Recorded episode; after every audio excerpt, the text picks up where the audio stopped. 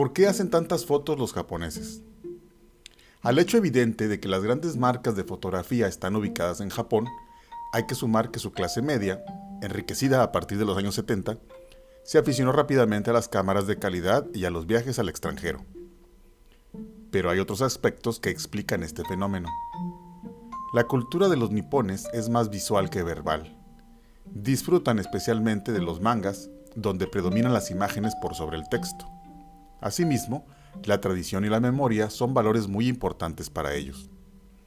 No resulta raro encontrar en los hogares altares adornados con fotos de los antepasados.